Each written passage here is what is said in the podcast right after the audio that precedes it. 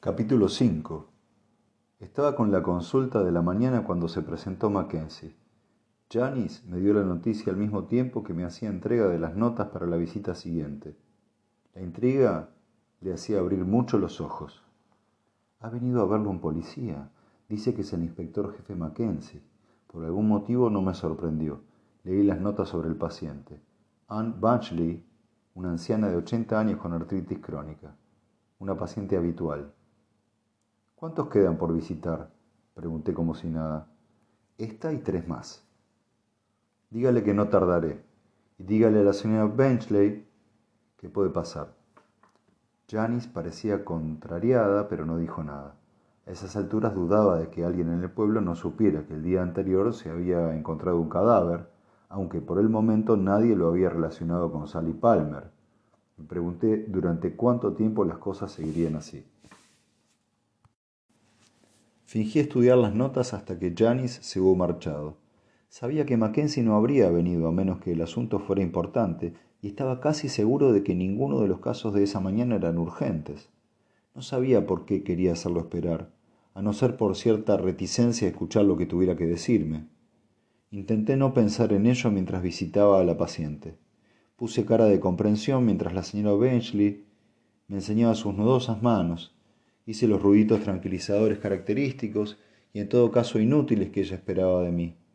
Le firmé una receta y sonreí ligeramente al verla salir, renqueante y satisfecha. No podía seguir esperando. Dígale que entre, le dije a Janice. No parece muy contento, me advirtió. En efecto, Mackenzie no parecía muy contento. Tenía la cara roja de enfado, la mandíbula salida y expresión de pocos amigos. Gracias por recibirme, doctor Hunter, dijo disimulando apenas el tono sarcástico. Llevaba una carpeta de piel que se colocó sobre el regazo al sentarse frente a mí sin esperar a que yo lo invitara a hacerlo. ¿Qué puedo hacer por usted, inspector? Quisiera poner en claro un par de puntos. ¿Han identificado el cuerpo? Todavía no. Sacó el paquete de grajeas y se llevó una a la boca. Esperé, había conocido a demasiados policías como para impacientarme con sus estratagemas. Creí que ya no quedaban lugares como este, ya me entiende, consultas pequeñas, de médico de familia, con visitas a domicilio y toda la pesca, dijo mirando alrededor. Sus ojos se detuvieron en los anaqueles. Muchos libros de psicología, por lo que veo. ¿Le interesa? No son míos, son de mi colega. Ah, ¿y a cuántos pacientes atienden entre los dos? Me pregunté a dónde quería ir a parar. En total 500, 600 quizá. ¿Tantos? El pueblo es pequeño, pero la región es muy amplia. Hizo un gesto de asentimiento como si fuera una charla normal y corriente. No es como ejercer en la ciudad. Supongo que no. ¿Echa de menos Londres? Entonces vi sus intenciones. Tampoco eso me sorprendió, pero noté como si acabara de caerme un peso sobre los hombros. Creo que es mejor que me diga qué quiere. Tras nuestra charla de ayer fui a informarme un poco. Cosas de policías, dijo mirándome con calma. Tiene usted un currículum asombroso, doctor Hunter. Desde luego, no es el, el típico médico de pueblo. Abrió la carpeta e hizo ver que hojeaba los folios del interior de la misma. Se licenció en medicina y empezó el doctorado en antropología. Era un estudiante prometedor a juzgar por lo que pone aquí. Luego pasó una temporada en Estados Unidos en la Universidad de Tennessee y volvió a Gran Bretaña como especialista en antropología forense. La dio la cabeza. ¿Sabe una cosa? Ni siquiera estaba muy seguro de qué era eso de la antropología forense. Y eso que hace 20 años que soy policía. Lo de forense podía imaginármelo, pero antropología. Siempre había creído que consistía en estudiar los huesos antiguos, como los arqueólogos. Hay que ver cómo a veces se nos pasan las cosas por alto. No quiero meterle prisa, pero tengo pacientes esperando. Oh, no, no le robaré más, tiempo del necesario. Por internet también he encontrado unos cuantos artículos escritos por usted. Los títulos son interesantes, dijo sacando un folio. Entomología aplicada a la crono. Entomología aplicada al cronotánato diagnóstico. Química de la descomposición humana. Suena a alta especialización, apostilló bajando el folio. He llamado a un amigo que es inspector de la Policía Metropolitana de Londres y me ha dicho que ha oído hablar de usted y que, sorpresa, sorpresa, por lo visto había colaborado como asesor de varios cuerpos de policía en unos cuantos casos de asesinato en Inglaterra, Escocia e incluso Irlanda del Norte. Mi contacto me ha dicho que es usted uno de los pocos antropólogos forenses registrados del país. Ha trabajado en fosas comunes de Irak, Bosnia, Congo. Según él, en lo que respecta a restos humanos es usted un experto número uno. No solo se encarga de identificarlos, sino que determina cuánto tiempo llevan muertos y la causa de la muerte. Por lo que me ha dicho, su labor empieza donde acaba la de los patólogos. ¿A qué viene esto? Viene a que no puedo evitar preguntarme por qué ayer no me dijo nada de todo eso. Usted sabía que habíamos encontrado un cuerpo, sabía que había indicios de que pudiera ser una mujer del pueblo, y sabía que queríamos identificarlo lo antes posible. Mantenía el tono de voz, pero su cara estaba más roja que antes. A mi amigo de la metropolitana le ha hecho mucha gracia. Y ahora aquí estamos, yo el investigador jefe de un caso de asesinato y usted, uno de los peritos forenses más importantes del país, haciéndose pasar por médico de familia. No me dejé impresionar por el hecho de que por fin hubiera mencionado la palabra asesinato. Soy médico de familia. Pero no solo eso, ¿verdad? ¿A qué tanto secretismo? Porque lo que yo hiciera en el pasado no importa, ahora soy médico. Mackenzie me escrutaba como si dudara de si lo que decía era serio o no. Después de hablar con mi amigo he hecho otras llamadas. Sé que lleva tres años ejerciendo como médico. Dejó la antropología forense y se vino aquí después de que su mujer y su hija fallecieran en un accidente de coche. El conductor del otro coche iba borracho pero salió ileso. Yo seguía sentado sin moverme. Mackenzie tuvo el detalle de mostrarse afectado. No quiero abrir viejas heridas, y tal vez si ayer me hubiera contado la verdad no me habría visto obligado a hacerlo. Lo que en definitiva quiero decir es que necesitamos su ayuda.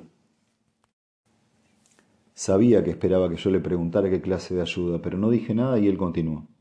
El estado del cadáver hace que sea difícil identificarlo. Sabemos que se trata de una mujer, pero nada más. Hasta que no sepamos quién es, no podemos seguir adelante. No se puede abrir una investigación por homicidio a menos que sepamos con certeza quién es la víctima. Ha dicho con certeza. Están bastante seguros de quién es, ¿verdad? pregunté. Todavía no hemos localizado a Sally Palmer.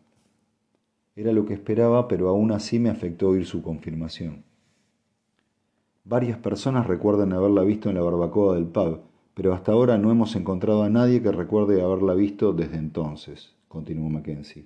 De eso hace quince días. Hemos tomado algunas muestras de ADN del cuerpo y de la casa, pero los resultados tardarán una semana. ¿Y mediante las huellas dactilares? Imposible. No sabemos si es debido a la descomposición o a que se las han arrancado de forma deliberada. Entonces, con el historial dental. No quedan suficientes dientes para poder sacar una muestra, dijo sacudiendo la cabeza. ¿Se los han roto? Podría decirse que sí. Podrían haberlo hecho a propósito para que no pudiéramos identificar el cuerpo, o tal vez sea el resultado de las lesiones, aún no lo sabemos. Entonces, ¿se trata de un homicidio? pregunté frotándome los ojos. Oh, sí, eso sí lo sabemos, dijo con tono sombrío.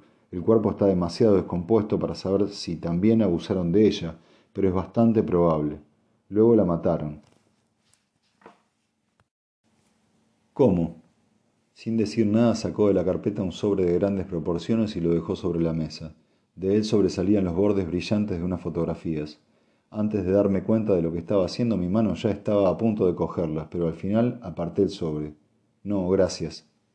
Pensaba que querría verlo por sí mismo. Ya le he dicho que no puedo ayudarlos. ¿No puede o no quiere? Lo siento, zanjé sacudiendo la cabeza. Se quedó mirándome un momento y entonces se puso en pie de repente. Gracias por su tiempo, doctor Hunter, dijo con frialdad. Olvida esto, dije largándole el sobre. Quédeselo, quizá quiera verlas en otro momento. Se marchó y yo me quedé con el sobre en la mano. No tenía más que sacar las fotografías, pero en vez de hacerlo abrí un cajón y guardé el sobre. Cerré el cajón y le dije a Janis que hiciera pasar a otro paciente.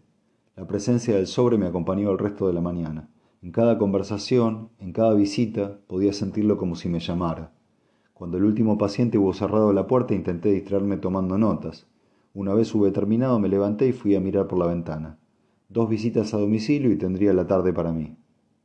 De levantarse un poco de viento podría salir con la barca por el lago, pero si el tiempo no cambiaba me quedaría tan inmóvil en el agua como lo estaba en este momento en tierra firme. Había sentido una extraña indiferencia mientras Mackenzie sacaba a relucir mi pasado. Era como si hablara de otra persona, y en cierto modo así era.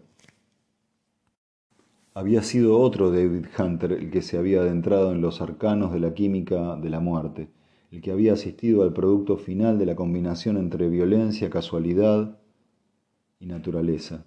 Mi oficio consistía en mirar cráneos preciándome de saber cosas cuya existencia conocían tan solo unas pocas personas. Lo que le ocurría al cuerpo humano cuando la vida lo había abandonado no tenía misterios para mí. Estaba familiarizado con la descomposición en todas sus formas, podía analizar su progresión en relación con el tiempo, el suelo o la época del año. Un oficio macabro, sí, pero necesario. Me complacía como un mago averiguando cómo, cuándo y quién. En ningún momento olvidaba que habían sido personas, pero para mí eso solo tenía un valor abstracto. Mi trato con ellos tenía lugar en la muerte, no en la vida. De repente me arrebataron las dos personas a las que adoraba por encima de cualquier cosa en el mundo. Mi mujer y mi hija se esfumaron en un abrir y cerrar de ojos por culpa de un borracho que además salió ileso del accidente. Cara y Alice dos seres vivos y vitales, convertidas ambas en un instante en una materia orgánica inerte. Yo sabía, y muy bien, la metamorfosis física que tendría lugar en ellas en cuestión de una hora, pero eso no bastaba para contestar a la simple pregunta que me obsesionaba y a la que ni con toda mi ciencia era capaz de hallar respuesta. ¿A dónde habían ido? ¿Qué había sido de la vida que llevaban dentro? ¿Cómo era posible que su vida, su espíritu, simplemente dejara de existir? lo ignoraba. Y ese desconocimiento era más de lo que yo podía tolerar. Mis colegas y amigos se mostraron comprensivos, pero apenas me di cuenta. Con sumo gusto me habría refugiado en el trabajo, pero mi oficio me recordaba constantemente su pérdida y las preguntas que no podía contestar. Así que huí, di la espalda a todo lo que había aprendido, refresqué mi antigua formación como médico y me escondí en, en este pueblo, lejos de todo. Si bien no podía decirse que hubiera emprendido una nueva vida, sí había comenzado otra etapa. Una etapa marcada por el trato con los vivos en vez de con los muertos, y durante la que al menos podría intentar posponer esa transformación última, por más que siguiera siendo igual de incapaz de comprenderla. Y había funcionado. Hasta entonces.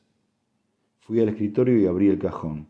Saqué las fotografías manteniéndolas boca abajo las miraría y se las devolvería a Mackenzie. Pensé que al hacerlo no, estaba comprometiendo, no me estaba comprometiendo a nada, así que les di la vuelta. No sabía qué clase de sentimientos podían asaltarme, pero sí con algo no había contado, era con esa sensación de familiaridad, no tanto por lo que reflejaban las imágenes, Dios sabe que eran terribles, sino porque al verlas fue como retroceder en el tiempo, sin ni siquiera darme cuenta, comencé a analizarlas en busca de indicios. Eran seis fotografías, sacadas desde ángulos y puntos de vista distintos. Las hojeé rápidamente y volví a empezar para examinarlas una por una con más detenimiento. El cuerpo estaba desnudo y boca abajo, los brazos extendidos por encima de la cabeza como si se dispusiera a zambullirse en la alta hierba del marjal. Por las fotografías se hacía imposible determinar el sexo. La piel morena colgaba como un cuero mal cocido, pero no fue eso lo que me llamó la atención. Sam tenía razón. Había dicho que el cuerpo tenía alas, y así era. La espalda presentaba dos profundos cortes al lado y lado de la columna vertebral. En los cortes habían sido clavadas unas alas blancas de cisne que conferían al cuerpo aspecto de un ángel caído y putrefacto. El contraste con la piel medio descompuesta era de una obscenidad escalofriante. Me quedé un rato observándolas y luego pasé a estudiar el cuerpo propiamente dicho. Los gusanos brotaban de las heridas como granos de arroz. Aparte de los dos grandes cortes de los omóplatos había varios más pequeños en la espalda, los brazos y las piernas. La descomposición estaba bastante avanzada.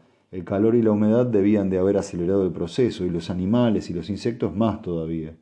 No obstante, cada elemento de la escena era una historia por contar, y una a una podían revelar cuánto tiempo llevaba allí el cuerpo. Las últimas tres fotografías eran del cadáver boca arriba. Por ese lado, tanto el cuerpo como los miembros presentaban la misma clase de cortes y la cara era una masa informe de huesos astillados.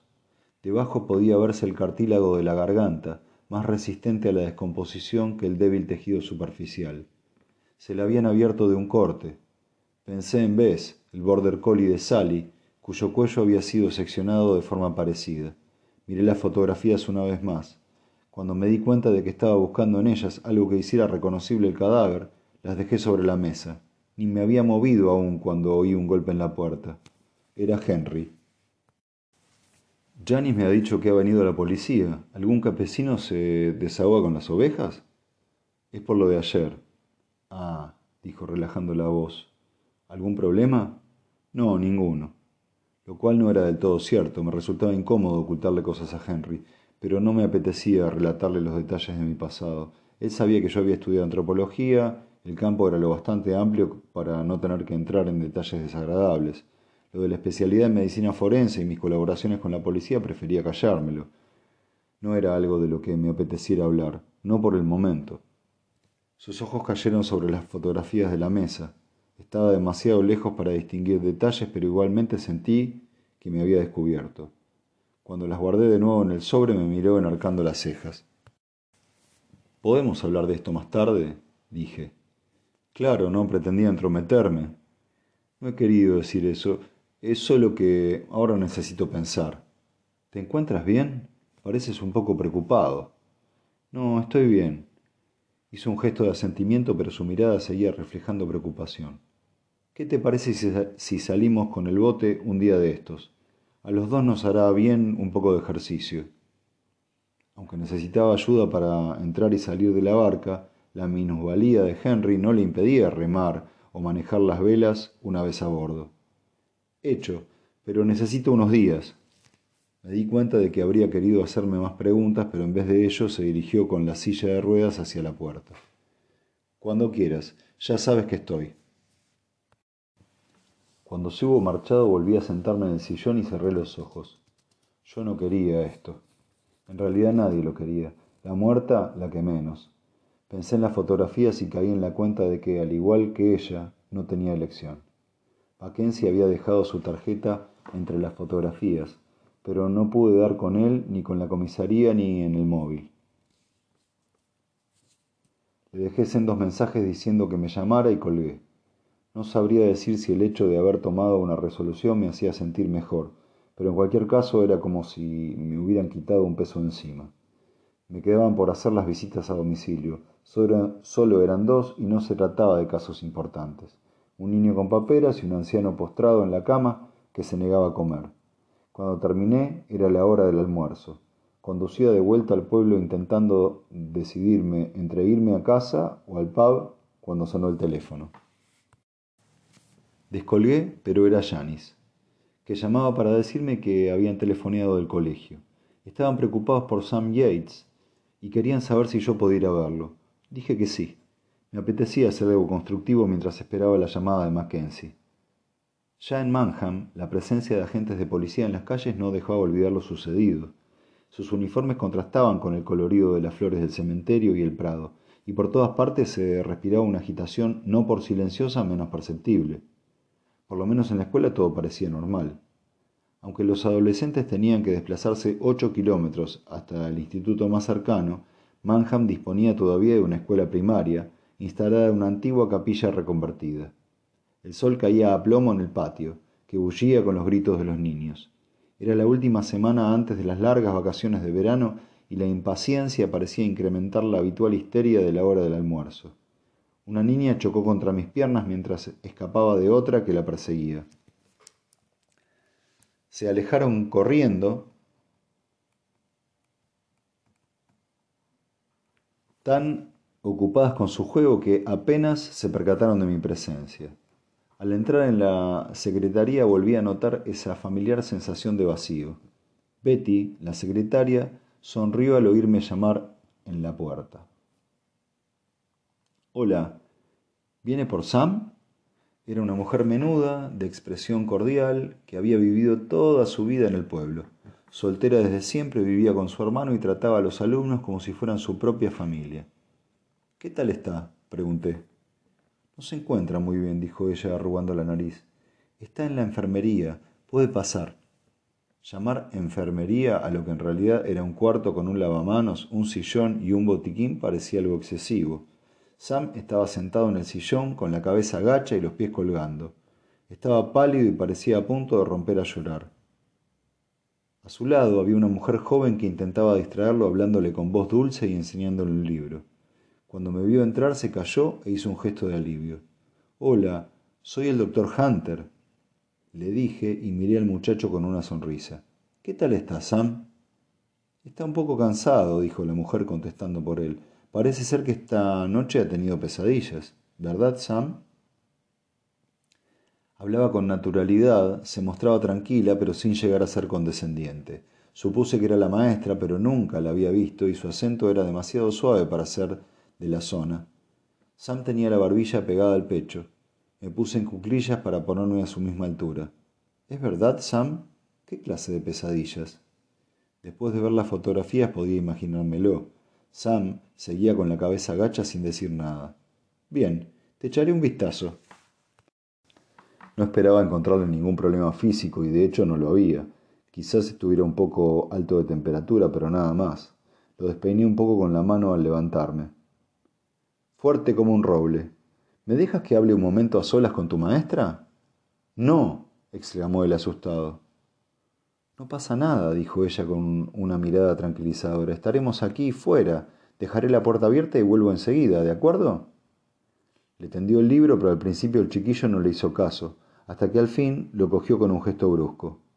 Salimos al pasillo. La maestra dejó la puerta entornada como había prometido, pero nos colocamos a una distancia que no pudiera oírnos. Lamento, lamento haber tenido que molestarlo, pero no sabía qué más hacer, dijo en voz baja. Antes estaba totalmente histérico, parecía otra persona. Volví a pensar en las fotografías. Supongo, que sabe lo que pasó ayer. Todo el mundo lo sabe, dijo haciendo una maca de disgusto. Ese es el problema, que todos los niños quieren que se lo, que se lo cuente. Es demasiado para el crío. ¿Ha mandado a llamar a los padres? Lo he intentado, pero no contestan en ninguno de los números de contacto que tengo, dijo encogiéndose de hombros como si se disculpara. Por eso he pensado que lo mejor era llamarlo a usted. Estaba preocupada. Eso saltaba a la vista. Le habría echado en torno a la treintena. Su pelo corto parecía rubio natural, aunque eran unos cuantos tonos más claros que las cejas, que en ese momento estaban fruncidas por la intranquilidad. Tenía algunas pecas disimuladas por un bronceo artificial. El trauma ha sido fuerte. Puede que tarde un tiempo en superarlo, dije. Pobre Sam. Y por si fuera poco justo a las puertas de las vacaciones. mirando hacia la puerta abierta añadió, ¿cree que necesitará ayuda? Eso mismo me lo había preguntado yo. Si en un par de días no mejoraba, tendría que mandarlo al especialista. De todos modos, yo mismo había pasado por eso y sabía que a veces hurgar en las heridas no sirve más que para agravar la hemorragia. Tal vez mi decisión fuera discutible, pero prefería darle a Sam la oportunidad de recuperarse por sí solo. Veremos cómo evoluciona. Quizás a finales de esta semana ya esté jugando como los demás. Esperemos. Creo que de momento lo mejor es que se vaya a su casa, le dije. ¿Ha llamado al colegio del hermano? Quizás sepan cómo ponerse en contacto con los padres. No, no se nos había ocurrido, respondió como molesta consigo misma. Mientras tanto, ¿puede quedarse con alguien? Yo misma. Buscaré quien me sustituya. En ese momento me miró abriendo mucho los ojos. Oh, perdóneme, tendría que habérselo dicho. Soy su profesora. Ya me lo había imaginado, repliqué sonriendo. Ni siquiera me he presentado, ¿verdad? Se sonrojó y las pecas se hicieron más evidentes. Jenny, Jenny Hammond. Me tendió la mano con timidez. Era caliente y seca. Recordé haber oído ese que ese curso había llegado una nueva maestra, pero era la primera vez que la veía. O eso me parecía. Creo que lo he visto una o dos veces por el LAMP, dijo. Es muy posible. La oferta nocturna no es eh, muy variada por aquí. Ya me he dado cuenta, dijo sonriendo. Eh, pero por eso decide uno venir a un sitio como este, ¿no? Para olvidarse de todo. Debí de hacerle un gesto con la cara porque luego añadió, perdón, me ha parecido que no era de por aquí, por eso. Tranquila, no soy de por aquí. Parecía menos incómoda, pero solo un poco. En fin, será mejor que vuelva con Sam. Entré con ella para despedirme del muchacho y asegurarme de que no necesitaba un sedante. Por la tarde iría a verlo otra vez y le diría a la madre que no lo llevara a la escuela durante unos días, hasta que el recuerdo hubiera hecho callo y fuera capaz de soportar las preguntas de los compañeros. Acababa de subirme al Land Rover cuando el teléfono volvió a sonar. Esta vez era Mackenzie. Me ha dejado un mensaje, dijo sin saludar. Le hablé a toda velocidad como si tuviera prisa por sacudirme de encima las palabras. Le ayudaré a identificar a la víctima, pero solo eso, no pienso involucrarme más. ¿De acuerdo? Lo que usted diga. No parecía muy entusiasmado, aunque mi oferta tampoco era para estarlo. ¿Cómo quiere que lo hagamos? Necesito ver el lugar donde fue encontrado el cuerpo. Se lo han llevado ya a la morgue, pero podemos vernos ahí dentro de una hora. No, no quiero ver el cuerpo, solo el lugar donde lo encontraron. ¿Por qué? Hasta por teléfono se notaba su exasperación. ¿De qué le va a servir eso? Noté que se me secaba la boca. Tengo que buscar hojas.